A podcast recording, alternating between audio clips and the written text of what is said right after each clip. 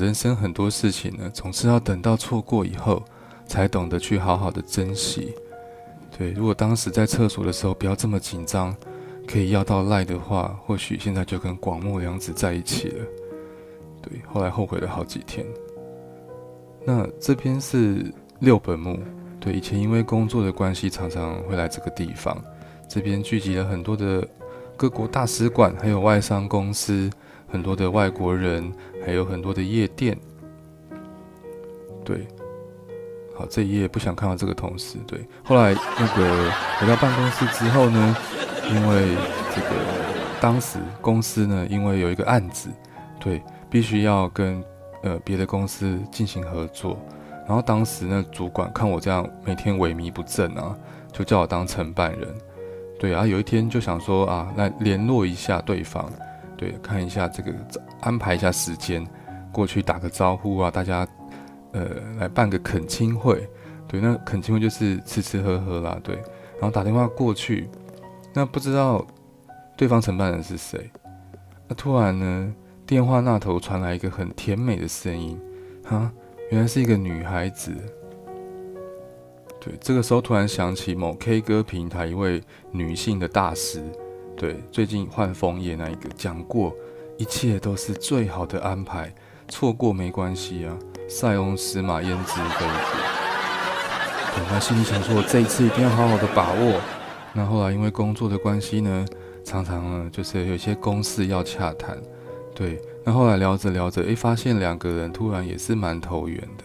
然后电话中也是不时的充满着笑声，那后来也会聊一些工作以外的事情啊。对，那记得后来那个女生有问我说：“哎，那蒜皮你来日本啊？那你最喜欢日本的食物是什么？”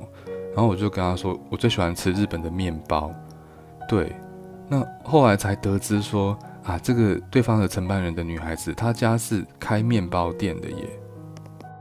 对，我们这一集都还没介绍景点，会不会被骂？但这边先随便介绍一下，这边这条路一直走就会到那个东京的铁道，就荧幕上这样。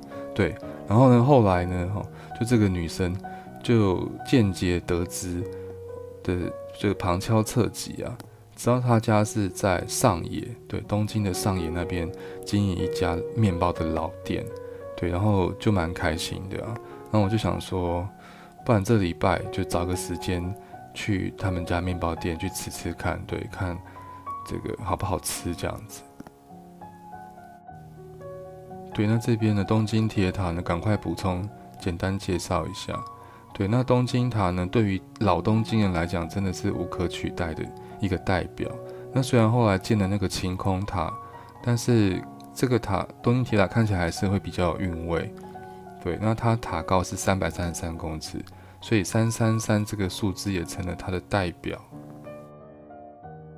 对，然后后来因为这个案子结束之后呢，终于有时间到了这一家上野的面包店。然后本来想说啊，干脆利用这个机会，干脆约他，看能不能等一下一起去吃个午餐什么的。对啊，后来在里面就让他溜达溜达老半天都没看到他。